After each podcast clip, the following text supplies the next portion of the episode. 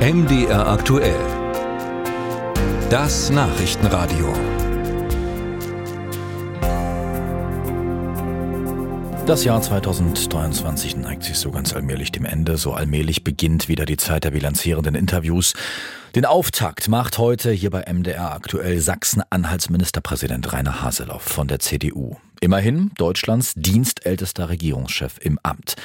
Meine Kollegin Doreen Jonas hat mit ihm gesprochen über die Herausforderungen an die Demokratie, die Brandmauer nach rechts und auch über Intel. Ministerpräsident Haseloff, wir führen ja das Gespräch so zum Jahresende und äh, wollen ein bisschen zurück und auch vorausblicken. 2023, das war ja wieder ein Jahr, was eben geprägt war von Krisen, Instabilität. Welche Rolle spielt das für die Demokratie, für eine starke Demokratie? Letztendlich bewährt sich genau in so einer Phase eine Demokratie. Natürlich, und das müssen wir uns auch wieder ins Stammbuch schreiben, gerade in solchen kritischen Monaten, wie wir sie 2023 erlebt haben, dass die Demokratie ja effizienter sein muss, um den Nachweis zu führen, äh, dass sie zur Freiheit, zu Wohlstand und zur Zukunftsfähigkeit äh, und deren Organisation in der Lage ist, gegenüber Autokratien, die für sich in Anspruch nehmen, äh, dass eine Demokratie viel zu aufwendig ist, Demokratiekosten erzeugt, Verwaltungsabläufe, Mitwirkungsprozesse äh, so kompliziert sind, dass sie nicht nur Zeit, sondern auch Geld kosten. Ja, wenn ich an unsere A14 denke, die teuerste Autobahn der Welt inzwischen. Wir müssen da auf jeden Fall ein Zeichen setzen, äh, dass wir das Ganze noch bewältigen können. Ansonsten äh, gehen wir kritischen Zeiten entgegen. Und diese Unzufriedenheit, die es ja gibt, äh, hat ja auch mit dem Erfolg der AfD zu tun. Sie haben sich ja immer ganz, ganz klar für diese Brandmauer ausgesprochen. Nicht in allen Teilen Ihrer Partei, und der CDU, sieht man das auch so rigoros. Sie werden Ihren Kurs durchhalten.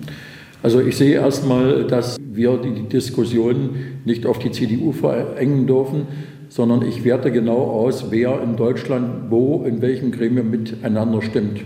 Und da ist ein Zusammenstimmen von AfD und Linken durchaus keine Seltenheit. Meine Position ist klar äh, und äh, die Fraktion und auch meine Partei äh, steht da voll auch hinter diesem Kurs, der ja auch der grundsätzliche Punkt ist, der für die Bundespartei gilt. Für mich ist entscheidend, dass wir die Themen, die die AfD derzeit bedient, und da sind eben auch viele Protestwähler dabei, die unzufrieden sind mit dem Heizungsgesetz und mit all den Dingen, die gerade jetzt momentan stimmungsdämpfend wirken und auch bei uns im Lande auch eine deutliche Rolle spielen, dass äh, diejenigen äh, klar äh, dafür sorgen, die in der Verantwortung stehen, dass durch professionelles Arbeiten äh, diese ganzen Missstimmungen nicht passieren und wechselwillige Wähler nicht im falschen Topf landen. Haben Sie denn unter diesen aktuellen Umfragen, die AfD liegt ja vorne, auch hier in Sachsen-Anhalt, auch generell in Ostdeutschland, haben Sie da Sorgen jetzt, wenn Sie auf nächstes Jahr auf die Kommunalwahlen blicken? Also ich habe Sorgen, was die Wirkung der Stimmungslage auf Wahlergebnisse äh, bedeuten kann, vor allen Dingen bei einer Europawahl wo einzelne Personen nicht im Vordergrund stehen, sondern eine allgemeine politische Stimmung abgegriffen wird. Äh, und wenn wir da nicht auch einen Kurs auf der Bundesebene äh, erleben, der zur Problemlösung führt, äh, dann wird das sozusagen eine Stellvertreterwahl um zu artikulieren, was man derzeit von äh, der Bundesregierung und von der Konstellation dort hält. Ich würde gerne wieder ins Land gehen und würde ähm, ja auf die wirtschaftliche Transformation gehen. Also Dazu gehört ja das Hochfahren des Wasserstoffnetzes, der Strukturwandel. Das könnte ja nur alles gefährdet sein aufgrund dieses Karlsruher Urteils. Der Klimatransformationsfonds, den gibt es in der Form nicht mehr. Welche Sorgen haben Sie denn da für Sachsen-Anhalt? Denn der ganze Süden ist ja eigentlich Teil der Transformation. Gut, das ähm, Kohleausstiegsgesetz, so möchte ich es mal bezeichnen, das ist ja geltendes Recht. Da steht 2038 für den Gesamtprozess drin. Bei uns äh, ist das schon, äh, nach jetziger Planung 2035. Äh, bis dahin fließt auch Geld, um Alternativen zu entwickeln. Ich denke mal, das kann eine Bundesregierung, da es geltendes Recht ist, nicht anfassen. Was anderes ist es, wenn man den Prozess auch der Klimazielerreichung beschleunigen will, beziehungsweise versucht allein durch staatliche Intervention zu organisieren. Da sage ich, das wird scheitern. Das wird scheitern. Dann muss ich jetzt natürlich gleich nach Intel fragen, denn äh, das ist ja ein hochsubventionierter Standort. Wenn er denn kommt, 2028 soll er fertig sein. Sie haben gesagt, Sie vertrauen auch des Kanzlers Wort. Also Sie vertrauen dem Kanzler, der gesagt hat, dieser Standort, den wollen wir auch, das unterstützen wir. Wir versuchen da eine Lösung zu finden. Was hören Sie denn von Intel? Intel hat die äh, entsprechenden Verfahren alle in Gang gesetzt. Da liegen hunderte von äh, Genehmigungsverfahren im Landesverwaltungsamt in Halle, die bearbeitet werden.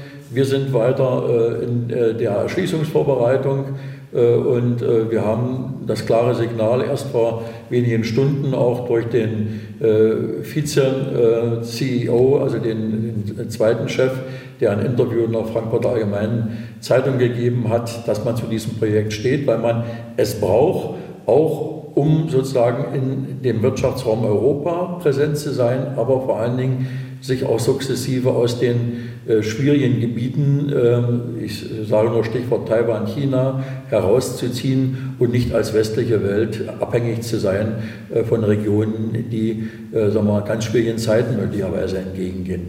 Ich würde jetzt gerne noch mal ein bisschen auf die Landespolitik zurückkommen. Sie haben vorige Woche gesagt, bei der Halbzeitbilanz Ihrer Landesregierung, Sie freuen sich auf die zweite Hälfte. Worauf freuen Sie sich denn da besonders und worauf wird es ankommen? Wir haben ganz entscheidende Jahre äh, noch vor uns, weil nämlich all die Projekte, die wir begonnen haben vor dem Ukraine-Krieg und vor den aktuellen äh, internationalen Konflikten, noch in der Anfangsphase sind, in der Umsetzungsphase. Ich freue mich am meisten äh, auf den ersten Spatenstich von Intel hier in Magdeburg. Ich freue mich aber genauso auf die Inbetriebnahmen in den Chemieparks im Süden, wo alternative Produktionsstätten äh, entwickelt werden, die ohne Gas und ohne Öl äh, auf der Basis von Biomasse auch Chemie machen. Das Zukunftszentrum in Halle bleibt auch eine spannende Geschichte. Dann können wir noch die Transformationserfahrung, aber auch Erwartungen für die Zukunft mit abbilden helfen. Ja, und äh, ansonsten hoffe ich nur, dass, äh, wie gesagt, der Bund zu all den Zusagen für unsere Investitionsförderung, die auch an anderer Stelle passieren in Halberstadt, in Bernburg und an vielen Stellen wird ja derzeit investiert und geplant, dass das alles funktioniert. Und das muss ich immer wieder sagen. Wir haben noch nie so einen riesigen Haushalt gehabt wie derzeit. Wir haben über 14 Milliarden Euro in Ausgabe. Die ursprünglichen Prognosen, was wir zur Verfügung haben von vor zehn und mehr Jahren, gingen davon aus, dass wir 8 bis 9 Milliarden haben. Stattdessen haben wir über 14 Milliarden.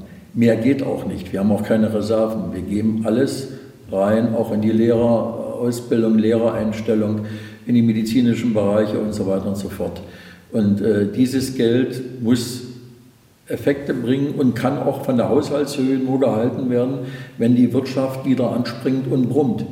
Äh, und äh, momentan äh, müssen wir sehen, dass äh, nicht zu viel äh, sagen wir mal, Verluste eingebucht werden. Und deswegen hoffe ich, dass die Bundesregierung gemeinsam mit den Ländern, ich will es jetzt nicht alleine dort lassen, auch wir sind im Bundesrat sozusagen die zweite Kammer, die das mit entscheiden muss und auch nach vorne bringen muss, gemeinsam Lösungen entwickelt, wie wir das hinbekommen, dass die Wirtschaft anspringt, ohne dass wir Steuern erhöhen müssen und ohne dass wir äh, neue Schulden machen müssen. Das heißt aber auch Abstriche an bestimmten Leistungen, die international weit über dem dort gezahlten Durchschnitt liegen. Wir leisten uns Dinge, die es in keinem anderen Land gibt.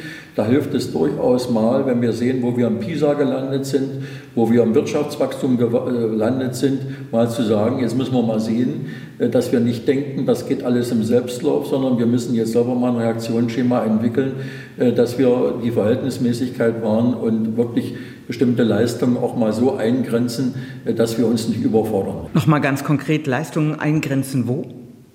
Leistung eingrenzen heißt, dass wir schauen müssen, zum Beispiel bei der Gewährung von passiven Sozialleistungen, das heißt Geld für Nichtarbeit, dass wir deutlichere aktive Arbeitsmarktpolitik machen und damit also weniger Sozialleistungen brauchen, als wir jetzt äh, ausgeben müssen für Nichtarbeit. Deswegen weise ich auf einen besonderen Aspekt hin, den der Sachsen-Anhalt-Monitor hervorgebracht hat.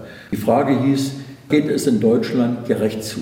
Und der überwiegende Teil der Bevölkerung sagt, anders als noch vor Jahren, es ist ungerecht. Wenn wir das nicht hinbekommen, dass die Menschen das Gefühl haben, es ist ein gutes System, Demokratie ist gut und es geht gerecht zu. Ja, Leistung lohnt sich und der, der arbeitet, bringt sich ein, damit wir für die, die nicht arbeiten können, Sozialleistungen auch gemeinsam solidarisch erarbeiten können. Dann wird diese Quote äh, wieder steigen, dass die Menschen unser System für gerecht halten. Herr Haseloff, Sie sind Deutschlands ältester, dienstältester Ministerpräsident. Nächstes Jahr werden Sie 70. Sven Schulze gilt so als möglicher Nachfolger. Die einen sagen, der kann es, der andere sagt, der kann es vielleicht nicht so gut.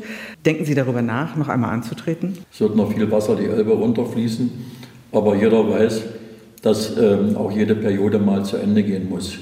Und das werden wir genau dann besprechen, äh, wenn es soweit ist. 2026 ist Wahl und solche Entscheidungen werden immer eine, ein Jahr vor der Wahl getroffen.